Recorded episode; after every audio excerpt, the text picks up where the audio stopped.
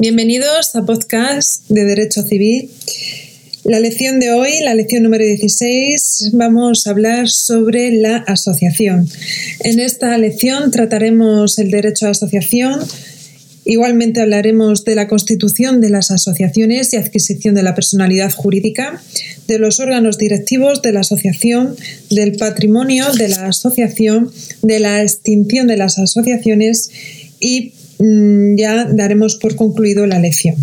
¿no? Ya la siguiente será sobre la fundación. Bueno, pues en esta lección eh, vamos a hablar sobre eh, lo que viene a ser en general la asociación. En un sentido genérico, digamos, son asociaciones todas aquellas personas jurídicas privativas que están constituidas por un grupo de personas que se unen para la realización de un fin común. Cuando hablamos de asociación, pues nos estamos refiriendo a un grupo de personas que se reúnen para una finalidad concreta, que comparten un mismo objetivo.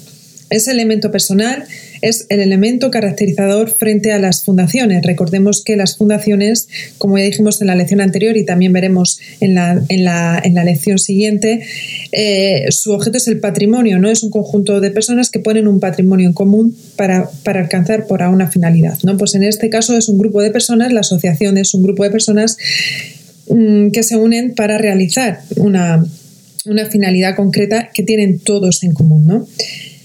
Por tanto, las asociaciones requieren una serie de elementos. En primer lugar, de una pluralidad de miembros. En segundo lugar, de un fin para cuya constitución se unen esas personas. El fin, evidentemente, deberá ser, em, deberá ser lícito. En tercer lugar, se trata de una organización en el sentido de que esa organización representa el carácter estable de la asociación.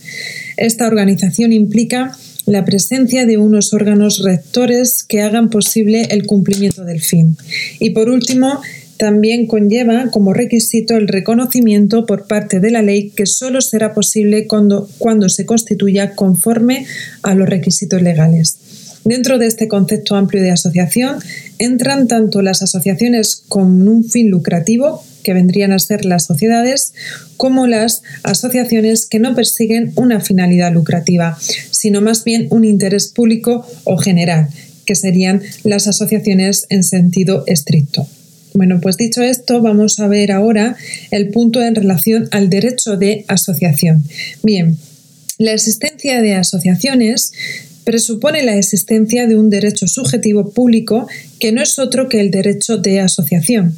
En España está recogido constitucionalmente en el artículo 22 de la Constitución española como derecho fundamental.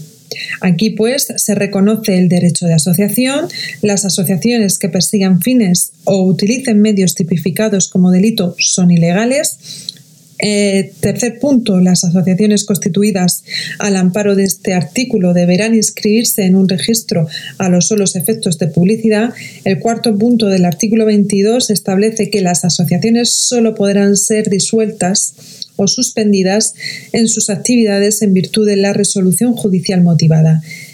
Y, por último, como punto de conclusión del, del 22, se establece que se prohíben las asociaciones secretas y las de carácter paramilitar. Bueno, el hecho de ser un derecho fundamental implica que solo puede ser regulado por ley orgánica y además goza de un, de un sistema de tutela reforzada o privilegiada, ¿no? El artículo 53 de la Constitución española, por el hecho de ser un, un derecho fundamental y ser regulado por ley orgánica. Recordemos que los derechos fundamentales solamente pueden ser como requisito legal es que sean eh, regulados por ley orgánica, por ley orgánica ¿no? Entonces, digamos que mm, este, este sistema de tutela privilegiada es debido eh, porque puede ser ¿no? protegido por los tribunales con preferencia y sumariedad y a través del recurso de amparo ante el Tribunal Constitucional. Bueno, el reconocimiento constitucional de este derecho de asociación ha supuesto la promulgación de una nueva normativa adaptada al contenido constitucional. Así se aprobó la Ley Orgánica 1-2002 de 22 de marzo de Derecho de Asociación, que viene a desarrollar el contenido del artículo 22 de la Constitución española. En la actualidad es la normativa básica en derecho de asociaciones que establece un régimen mínimo y común. Ahora bien, no es la única normativa porque convive con otras leyes que regulan algunas modalidades especiales de asociación, como asociaciones profesionales, asociaciones empresariales, sindicatos, asociaciones políticas, asociaciones religiosas o partidos políticos. Estas modalidades de asociación se rigen por su norma específica y supletoriamente por esta ley orgánica de asociaciones que es una ley general. Bueno, con anterioridad a la ley de 2002 estaba vigente la ley de 1964 y tras la entrada en vigor de la Constitución española, gran, gran parte del clausulado era contrario a la, ley, a la Constitución española. Entonces, por ello, esa ley de 1964 resultaba en la mayoría de su contenido inaplicable, por ser contradictorio al contenido de la Carta Magna. Hay una consecuencia importante derivada del reconocimiento constitucional del derecho de asociación. Y es que hoy en día las asociaciones se constituyen sin ningún género de intervención previa por parte de la Administración, a diferencia de lo que ocurría en la legislación de 1964, donde la válida constitución de las asociaciones se hacía valer del reconocimiento previo de la asociación. Hay que tener en cuenta que la asociación, además eh, de derecho fundamental, es un acto de autonomía privada. Toda persona es libre para constituir una asociación o para adherirse a una ya constituida. Los únicos límites son los derivados del apartado 2 y 5 del artículo 22 de la Constitución española. No cabe constituir asociaciones que persigan fines ilícitos y tipificados como delito, ni tampoco las asociaciones secretas de carácter paramilitar. En concreto, igualmente, el precepto 4 del artículo 22 establece que se garantiza que solo el juez puede adoptar aquellas decisiones más graves que puedan afectar a la vida de la asociación como podría ser la disolución o la suspensión de la actividad de la propia asociación, y no podrá hacerlo la Administración Pública. Esto da una mayor seguridad jurídica, evidentemente.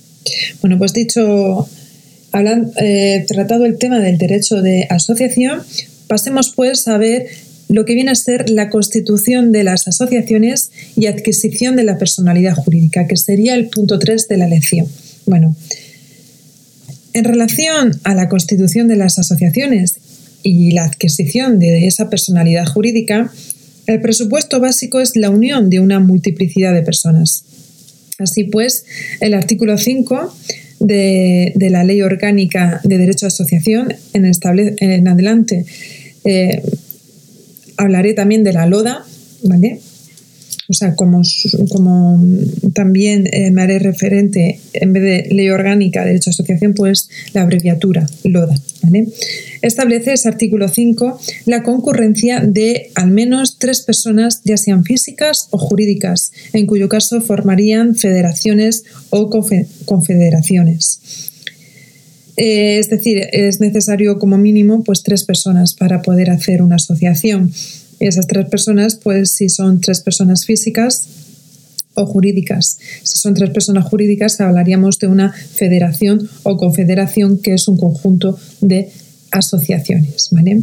Como primer paso para la Constitución, deben llevar a cabo un acto dirigido a manifestar su voluntad de constituir una asociación a la vez que ello, tienen que redactar y aprobar unos estatutos que son las reglas de funcionamiento interno de la propia asociación. La LODA habla de acta constitutiva o acta fundacional de la asociación, que es, viene a ser el documento suscrito por los socios fundadores que deja constancia de la voluntad de constituir una asociación forma del acta constitutiva pues puede ser documento privado o público, la ley no exige nada, y una vez plasmada la voluntad en el acta constitutiva hay que hacer realizar, redactar los estatutos, que son las reglas de autorregulación de la asociación. Tienen que incluir las normas de funcionamiento. Estos estatutos no son una norma jurídica en el sentido de que los socios fundadores no son legisladores, pero sí son vinculantes para los socios porque tiene carácter negocial. La LODA igualmente establece un contenido estatutario mínimo en su artículo 7, que viene a ser denominación, domicilio, duración, requisitos de admisión y baja de los socios, derechos de los socios, órganos de gobierno, régimen de administración, etc. ¿no? Este mínimo contenido se debe respetar y se puede completar por lo que los socios pacten, siempre y cuando sean pactos y condiciones lícitas. Bien, es necesaria, eh, y pregunto, ¿es necesaria la inscripción de las asociaciones para que puedan para que queden válidamente constitutivas? Bueno, pues ante esta cuestión, hasta ante esta pregunta de si es necesaria una eh, inscripción de la asociación a efectos de que sea válidamente constituida, el artículo 22 en su párrafo 3 nos dice que deberán inscribirse en un registro a los socios efectos de publicidad. ¿Vale? Mm, perdón. Deberán inscribirse en un registro a los solos efectos de publicidad. Perdón, me, me Conforme a la Constitución española, la inscripción es deseable para dar publicidad, pero no es requisito constitutivo. Por tanto, tampoco se exige esta inscripción. De hecho, eh, mm, no es requisito del reconocimiento de su personalidad y capacidad jurídica. En la LODA, como he comentado, tampoco se exige esta inscripción. De hecho, la LODA establece que con el ordenamiento, que con este otorgamiento del acta adquiere la personalidad jurídica y la capacidad de obrar. ¿Vale? Entonces, ante la cuestión de si es necesaria la inscripción de las asociaciones para que queden válidamente constitutivas, el artículo 22, en su párrafo tercero de la Constitución española, nos dice, establece que deberán inscribirse en un registro a los solos efectos de publicidad. Conforme a la Constitución española, la inscripción es deseable para dar publicidad, pero no es requisito constitutivo. Por tanto, tampoco se exige esta inscripción. De hecho, de hecho, tampoco es requisito el reconocimiento de su personalidad y capacidad jurídica, ¿vale? Por ello, tampoco en la LODA se exige que se inscriba. La LODA establece que con el otorgamiento del acta adquiere la personalidad jurídica y la capacidad de obrar, ¿vale? Eso es muy importante. Bueno, pues visto esto, ¿cuáles son los órganos directivos de la asociación? Para actuar en el tráfico jurídico, las asociaciones precisan formalmente mm, precisan formarse su voluntad de comprar, alquilar, etc. Y una vez formada su voluntad, tiene que manifestarla al exterior para que sea relevante. Estos actos de manifestación al exterior de la voluntad negocial son llevados a cabo por los órganos que representan a la, asociación como persona jurídica y se lleva a cabo por la Asamblea General, que es un órgano supremo de gobierno, la forman todos los asociados que adoptan los acuerdos por principio mayoritario, debe reunirse al menos una vez al año y al estar integrada por todos los socios es el cauce para la participación de todos los socios en la gestión es el único órgano competente para la modificación de los estatutos y para el nombramiento de la Junta Directiva. Y luego está la Junta Directiva, que es el órgano de representación más restrictivo. Tiene carácter ejecutivo, tiene como finalidad la gestión, administración y representación del grupo.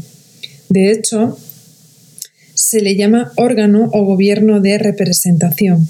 Lo normal es que sea un órgano colegiado. Entre ellos se, elige un presidente, que es quien ostenta realmente la representación legal de la asociación, actúa en nombre de la asociación y ejecuta los acuerdos adoptados por la Asamblea General o por la Junta Directiva. Bueno, y en relación a esto vamos a ver un poquito el, el patrimonio de la asociación, que sería el punto 5, y aquí destacar que las asociaciones, en cuanto a personas jurídicas que son, tienen derecho a ser propietarios y a poseer bienes y derechos. Lo normal es que al constituirse la asociación se haga con un patrimonio inicial, que es el patrimonio formado por el conjunto de derechos y bienes que los propios socios aportan a la asociación en el momento de la constitución. La LODA hace, digamos, mención expresa a este patrimonio denominándolo patrimonio inicial que debe aparecer en el contenido mínimo estatutario mínimo. ¿no? Este patrimonio inicial queda afecto a los fines, a los fines asociativos.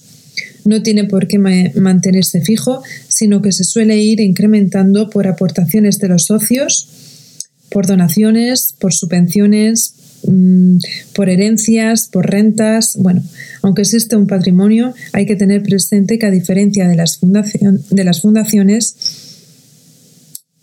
para las asociaciones, la dotación patrimonial tiene un carácter instrumental para perseguir el fin establecido, ¿vale? Porque la base es personal, no es el patrimonio. Y dicho esto, por último, vamos a ver cómo se extingue una asociación. La extinción de la asociación supone la desaparición de la misma para el derecho. Es el punto final de una fase que se abre porque concurre una causa de disolución. Tras la misma, se exige la liquidación del patrimonio y a continuación se busca salida al patrimonio remanente, a este patrimonio remanente que haya ¿no? existente en ese momento. Transcurridas estas tres fases, se da por extinguida la asociación. La disolución tiene lugar por las siguientes causas, así lo establece el artículo 17 de la LODA. 1. Por las causas previstas en los propios estatutos. 2 por la voluntad de los asociados expresa en la Asamblea General. 3. De conformidad al artículo 39 del Código Civil. Toma como circunstancia determinante un hecho objetivo que consiste en que la persona jurídica deje de funcionar, esto es, cese en el desarrollo de su actividad típica. Ese cese se debe a los siguientes motivos, bien por expirar el plazo por el cual estaba previsto su funcionamiento, bien por haber realizado el fin por el que se constituyó, o bien porque es imposible aplicar a la consecución del fin la actividad y los medios de que disponga la propia asociación. Si deja de funcionar, cesa la actividad de la asociación. Y otra de las causas de disolución es por sentencia judicial, cuando tenga la condición de una asociación ilícita de acuerdo con las leyes penales o por determinadas causas previstas en las leyes especiales. Cuando concurra una de estas causas de disolución, se abre la apertura, la apertura de la fase liquidatoria, se realizan los créditos de los que es titular la asociación y el pago de las deudas.